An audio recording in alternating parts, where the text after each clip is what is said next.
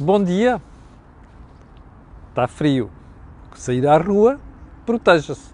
Segunda-feira, início de semana, e aqui estou eu para recomeçar consigo as análises diárias à situação política e económica do país. O meu nome, como sabe, é Camilo Lourenço e esta é a sua cor do dinheiro. O, estamos a 22 de novembro do ano da graça 2021 e, como já percebeu, daqui a um mês praticamente estamos em cima do Natal. Isto está a correr bem depressa. Antes de irmos ao programa de hoje, quero só lembrar, enquanto as pessoas acordam desse lado, quero só lembrar que este canal tem uma parceria com a Prozis e, portanto, quando você for ao site fazer compras, na saída, escreve, escreve lá no cupom promocional Camilo e leva logo com desconto 10%, para além daquelas uh, promoções que nós divulgamos aqui semanalmente. Olhe, não sei se já foi à página ver uh, o uh, Corporate Vision da semana passada e deste mês. Uh, amanhã já lhe anunciarei o dia do webinar. Como sabe, nós temos sempre um programa e depois um webinar para traduzirmos essas matérias que abordamos no programa de forma prática. Mas quero lembrar que você, daqui até ao final do ano, ainda tem, tem tempo, tanto do ponto de vista empresarial como individual, de preparar e beneficiar dos tais, passa a redundância, benefícios fiscais. Vale a pena ir ver. Anúncios para esta semana.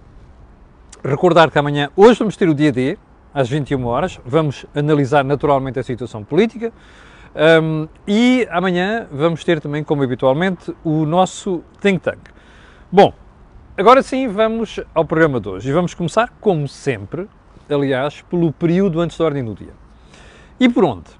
Uh, para referenciar que a CGTP, a maltinha da CGTP, este fim de semana decidiu descer à Avenida da Liberdade para manifestar o seu protesto, aliás, esteve lá o Jerónimo, a Catarina, uh, para manifestar o seu protesto para com a situação económica.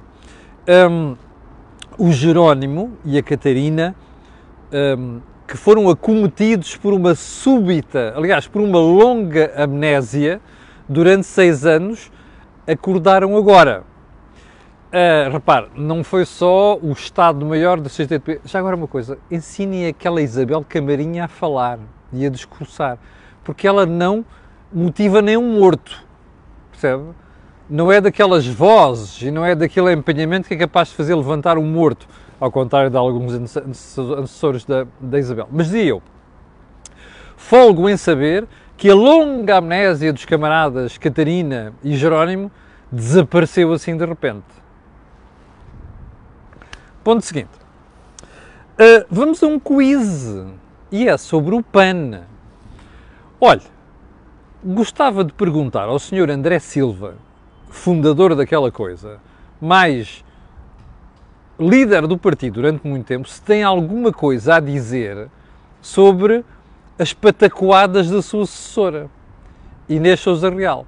Eu critiquei aqui bastas vezes o André Silva e, sinceramente voltaria a fazê-lo e da forma que o fiz, mas pelo menos nessa altura o partido poupava-nos estas coisas e um dos pormenores, como você vai ver a seguir, tem a ver com, com, a, com a própria Inês Sousa Real e a última descoberta que se fez. Bom, mas fica a pergunta: se alguém conhecer o André Silva desse lado, ou se lhe fizesse chegar esta pergunta, ele que se pronuncie publicamente sobre o que anda a fazer Inês Sousa Real. Ponto seguinte: a entrevista de Álvaro Beleza apresenta sedes ao Diário Notícias de uh, sexta-feira. Eu tinha prometido falar do assunto porque não tinha lido a entrevista. Fui ler, até ouvi uma parte da entrevista na TSF e tenho que dar os parabéns ao Álvaro Beleza. Eu conheço há alguns anos, gosto muito dele, acho que é uma pessoa séria, acho que é das pessoas mais sérias do Partido Socialista, aliás, aproveito para dizer, Álvaro Beleza é do Partido Socialista, e ele teve uma coragem, bom, também tenho aqui uma crítica a fazer a coragem que ele revelou nesta entrevista, gostava de ter visto um, uns anos mais cedo. Porque na entrevista, Álvaro Beleza colocou o ponto, ou melhor, referiu-se ao ponto essencial do problema que Portugal tem, que é de crescimento económico. E ao contrário da maltinha que está no governo e que manda no Partido Socialista nesta altura, uh, o Presidente da SEDES teve a coragem, teve a coragem de pôr o dedo na ferida. Quer dizer assim, pois, É verdade, toda a gente diz que é preciso aumentar o PIB. A questão não é aumentar o PIB, a questão é como é que se aumenta o PIB.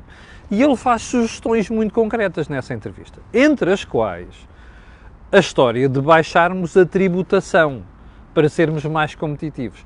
Ora, isto vai totalmente contra aquilo que é a tendência dominante no Partido Socialista. Aliás, a uma certa altura, como que a revelar o realismo, eu tenho aqui a entrevista aberta e vou fazer referência a isso. Um, Álvaro Beleza diz sobre, hum, sobre Pedro Nuno Santos, como sabem, o líder da ala mais à esquerda do Partido Socialista. O Pedro Nuno Santos, por quem tenho estima, é filho de um grande empresário. Sabe bem que não há crescimento económico sem empresas viáveis. Ele também vai evoluindo como todos nós.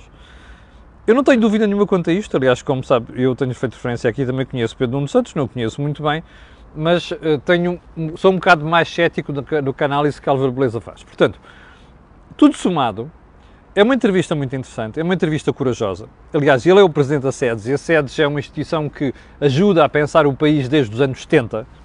É verdade que andou ali numa fase muito desgraçada, uh, teve gente pouco recomendável à frente daquilo, uh, produziu estudos muito duvidosos ainda não há muitos anos, nomeadamente sobre o sistema de pensões, mas enfim, a SEDES é uma instituição importante e, portanto, esta entrevista de Alva Beleza é uma entrevista corajosa. Ponto seguinte, a vacinação a vacinação está uma vergonha.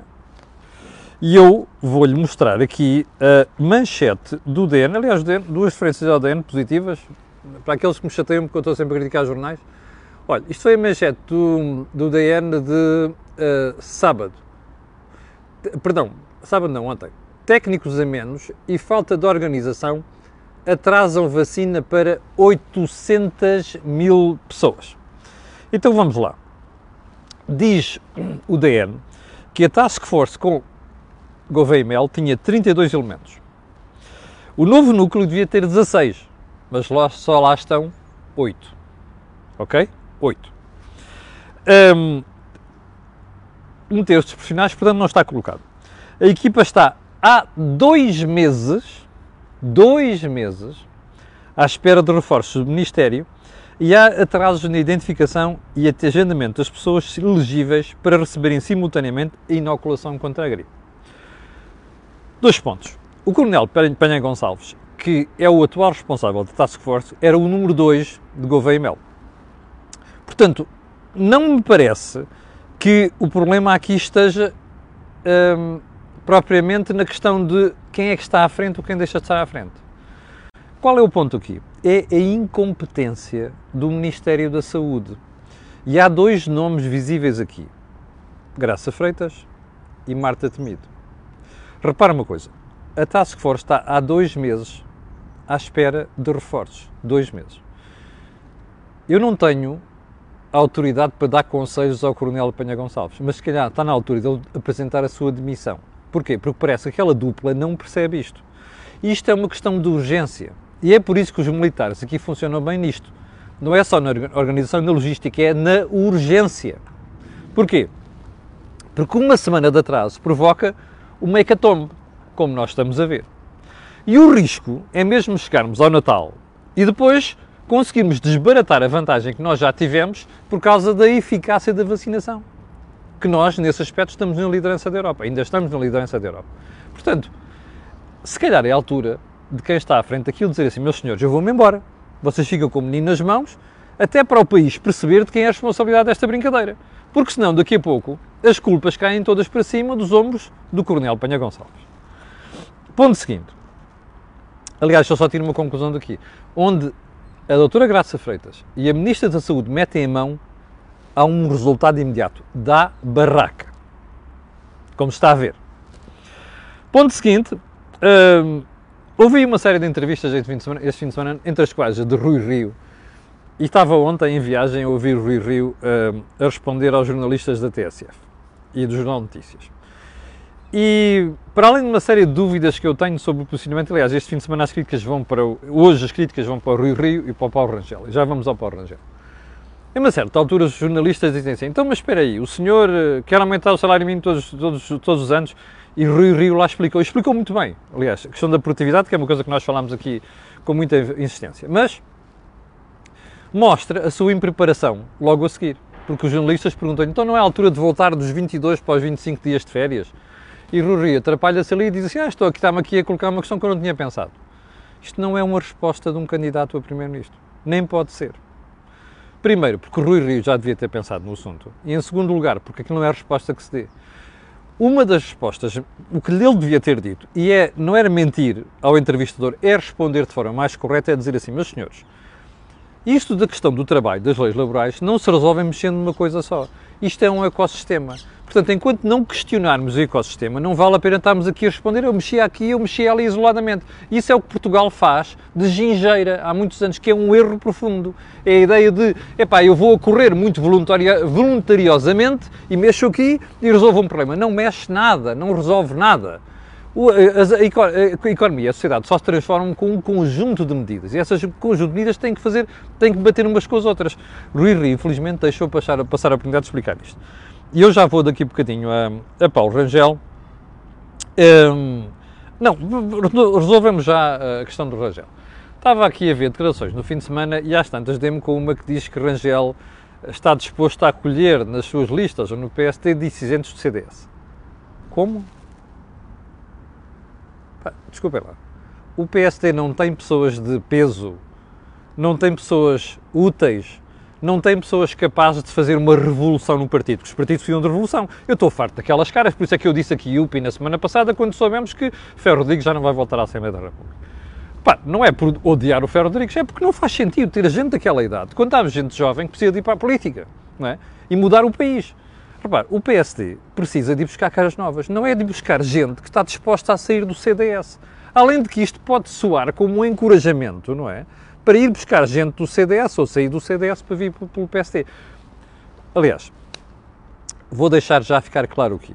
Eu não apoio nem um nem outro. Não tenho cartão de partido, não estou a pensar ter, mas sou da lei da social-democracia. E há uma coisa que me incomoda. É que eu começo a perceber que nem Rui Rio, nem Paulo Rangel andam a encontrar uma forma mais correta e mais acertada de pensar o país e propor soluções para o país. Aliás, estes tiros nos pés, que este Rangel é inacreditável, não é? Começam a indiciar isto. E como eu, deve haver muita gente pelo país a pensar nisto. Se calhar convinha que estes dois candidatos meditassem um bocadinho nesta questão. Falta uma semana para as diretas, como sabe. Bem, hum, vamos voltar às sedes.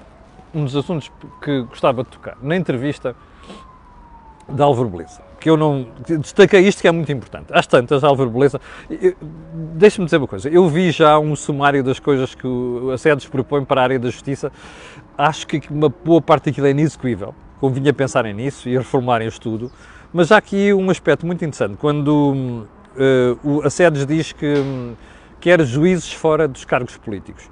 Olha, eu só posso bater palmas, é uma das coisas que mais me preocupa há muitos anos, aliás, não é só juízes, é magistrados do Ministério Público. Eu acho que. Lembra-se das críticas que eu tenho feito a ter uma pessoa como Francisca Van Dunen no governo como Ministro da Justiça? N não gosto disto. Uh, acho que os juízes deviam estar fora da política e os magistrados também, mas não só. Deviam estar fora de outros cargos, nomeadamente coisas relacionadas com o futebol. Como sabe, é das maiores críticas que eu tenho para fazer à malta relacionada com a justiça. Portanto, fica feita referência a isto. Agora, agora vamos ao assunto principal de hoje, ou aos assuntos principais de hoje, e vamos para o SES, Centros de Estudos Sociais da Universidade de Coimbra. Eu vinha no fim de semana de carro e ouço umas grandes parangonas nas notícias que Portugal perdeu 172,8, perdão, 178,2 mil empregos durante a pandemia. Mas, entretanto, criou 208 mil. Epá, eu ia tendo um acidente. Espera aí, a economia criou 208 mil postos de trabalho? Para caramba, pensei assim, bem, peraí, querem ver que nós de um momento para o outro demos um salto e passamos de, passamos da terceira divisão europeia para a primeira onde está a Irlanda. Ou seja, só uma economia muito pujante é que é capaz, depois com o fim da pandemia, recuperar 208 mil empregos. Bem, bem vinha a pensar nisto. Bom, quando parei, fui ver, para já quando eu ouço em estudos da Centro de Estudos Sociais da Universidade de Coimbra, se me pone los pelos de punta, ok? Dali não costuma vir coisas muito brilhantes. Sejamos honestos. Mas enfim, damos sempre o benefício da dúvida. Então, quando parei, fui ver o estudo, com algum detalhe. E uma das pérolas que eu encontrei no estudo, e vou-lhe referenciar, uh, mas curiosamente, depois a comunicação social não pegou nisto, uh, ou melhor, pegou nisto lá para o final das análises, eu estou a falar aquilo que saiu na rádio, mas também que saiu nos jornais, e é uma certa altura onde se diz que o, o, o próprio SES uh, referencia que o Estado desempenhou um papel relevante na recuperação do emprego. Quer ouvir os números? Então vamos lá. Dos 208,9 mil postos de trabalho criados, ok? Novos, novos postos de trabalho criados, 59% correspondem a quê? A administração pública, defesa e segurança, educação, saúde e apoio social. Só na educação são 44.100. Só na educação. Uh, defesa e segurança, 49. Não. Sim, sim. Administração Pública, Defesa e Segurança, 49,3 mil. Diga-me uma coisa. Isto não devia ter sido a manchete. Então, criam-se 208 mil postos de trabalho o Estado é responsável por 59%. É isto que a gente está a dizer, uma recuperação fantástica da economia. Segundo ponto. O governo, que é o responsável por esta marmelada, já lhe explicou a si e a mim porque é que é preciso tanta gente no Estado? Não explicou, pois não. Portanto, o que isto quer dizer é que você você, como contribuinte, é responsável por 59% dos salários pagos por esta criação de emprego. Percebe? O que isto quer dizer é que você vai pagar mais impostos para estar a pagar esta porcaria. Isto não tem pés nem cabeça. E esta história anda a ser ocultada, e tenho pena que a comunicação social não destaque isto há vários meses, com a treta do crescimento do emprego já se tinha percebido aqui há uns meses, pelos dados do INE, e agora percebe-se por isto, que o principal criador de emprego em Portugal nos últimos meses tem sido o Estado. Isto não cola muito bem com o futuro. Porque quer dizer que nós, em vez de estarmos a criar as condições para ser economia privada a, crescer, a criar postos de trabalho, aliás, o SES diz mesmo conta atividades como produção animal, agricultura, pescas, construção, comércio, e está tudo abaixo dos, dos tempos pré-pandemia. Percebe? Portanto, nós estamos aqui a alimentar uma marca, máquina do Estado e estamos a fazer exatamente o contrário do que a Troika nos obrigou a fazer durante quatro anos nesta área e que fez muito bem. E, portanto, o nosso futuro é pagar mais impostos para cobrir isto. Não se esqueça disso. Bom, vamos lá seguir para mim. Um, voltemos ao PAN. Então, no fim de semana, ficámos a saber que a doutora Inês Souza Real, líder do PAN, na declaração que entregou ao Tribunal Constitucional, se terá esquecido de divulgar mais um dos seus interesses empresariais. Qual é ele? A imobiliária do marido. Bom, eu, depois das peripécias dos últimos dias, do é isto, não é aquilo, é túneis, não é túneis, é a empresa que vendi, depois não vendeu, vendeu mais tarde. Ai, não sei quanto somente capital, e o diabo 4. Ai, eu passei à sogra, o sogra que passou ao marido. Depois disto tudo, mais esta, só tenho uma pergunta a fazer. A Inês Souza Real ainda é líder do PAN? É esta a imagem que o PAN quer passar para o país? Porreiro, pá. Vem eleições, é? Eu acho que é a altura depois de mostrar estas coisas aos, aos candidatos a políticos. Ponto seguinte, Portugal, ficámos a saber no fim de semana, com grande pompa e circunstância, que já não produz eletricidade a partir do carvão. As duas centrais que estavam, Sines já está desativada, a central do Pego vai ficar desativada. Como sabe também, na sexta-feira ou no sábado houve para ali uma invasãozinha de espaço, nomeadamente em Sintes, para as pessoas que vão ficar sem emprego. Bom, meus senhores, já há um recado para estas pessoas. A sociedade muda, a economia também, portanto, esta gente tem que mudar, tem que ir fazer outra coisa na vida. Primeiro ponto, primeiro recado. Mas agora vem um recado para o governo, que se regozijou muito no fim de semana, não sei quê, o, aquele inefável João Pedro Matos Fernandes na televisão, a falar do fim da produção e da pegada carbónica e tal, e não sei das quantas. Eu só quero lembrar uma coisa. Não se esqueçam de dizer às pessoas que tudo isto tem um custo, ok? Nós sabemos que é para aqui que as coisas vão, mas é bom não esquecerem os custos. E os custos têm a ver com, a partir de agora, nós estamos nas mãos das renováveis, que faz todo o sentido, mas estamos na mão do gás, porque o gás é preciso para fazer a cobertura de intermitência, não é? Porque o sol é só de dia e porque o vento não existe para sempre e mais, não existe sempre e mais. As centrais hídricas, hoje em dia, até com as alterações climáticas, servem às vezes como, mais como reservatório de água, como bateria, se quiser, do que outra coisa qualquer. E, portanto, é bom que digam às pessoas a verdade, que é assim, nós estamos a fazer uma, uma aposta rápida, a transição está a ser mais rápida do que o desejável, o que significa que os consumidores vão ter de pagar mais. Não esquecer isto, que é para depois não termos a revolta que nós temos assistido nas últimas semanas. Mas se eles não disserem, você ouviu aqui. Ok? Ponto seguinte. Ponto seguinte, nada. Eu queria ir a, aos hotéis para tratar disso a semana passada. Vou, vou, deixar isto para amanhã, mas vou mesmo e vou, não, não, não vou deixar de falar sobre isto. Mas queria ir para a frase da semana, que é da nossa querida ministra Ana Brunhosa, ministra da Coesão Territorial. E diz ela numa entrevista à Antena 1: não é por decreto que dizemos às pessoas que têm de ir para o interior. Pois não. Mas olha, ela mesma diz que há 8.700 empresas que beneficiaram de incentivos, não sei das quantas, a ir para o interior. Não sei muito bem que contributo é que teve, mas eu vou dar um conselho à doutora Ana Abrunhosa, de quem gosto bastante, é uma pessoa muito simpática. Um, sinceramente, não sei muito bem porque é que serve um ministro da Coesão Territorial, mas isso é outra história. Mas vou dar um conselho à Ana Brunhosa. Quando a Ana Brunhosa quiser falar sobre isto, diga assim: sabem como é que se leva pessoas para o interior? Olhem para o fundão, ok? E para o trabalho que a autarquia de fundão tem feito.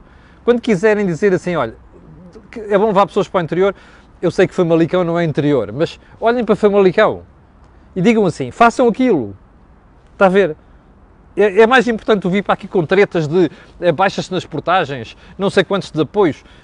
Olhem para o fundão, olhem para o Famalicão, coisas destas, mas sobretudo para o fundão, porque é mesmo interior, nas faldas da Serra da Estrela.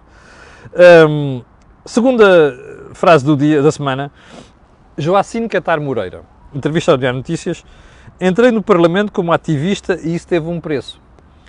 Eu acho que hum, uh, a Joacine se enganou no substantivo. Aliás, deixa-me refazer isto. O problema da Joacine Catar Moreira não foi ter entrado como ativista, foi as parvoices que ela disse, que é para não dizer as patacoadas que ela disse. Se ela não tivesse armado com aquele conjunto de idiotices que eu nunca vi em Portugal, típicas da cultura do wokeismo, percebe? Se calhar a Joacine não teria sido sovada como foi e era bom ela pensar nisto.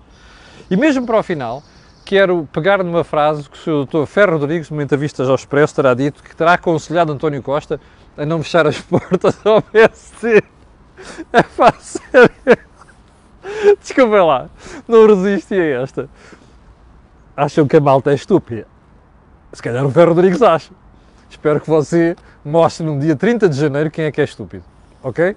Bom, Chegámos ao final do, do programa de hoje. Quero agradecer às 7.800 pessoas que estavam em direto há bocadinho. Quero pedir a estas e outras, aquelas que vão ver, aquilo que peço sempre, colocarem um gosto e fazerem partilha nas redes sociais. Sabe porquê?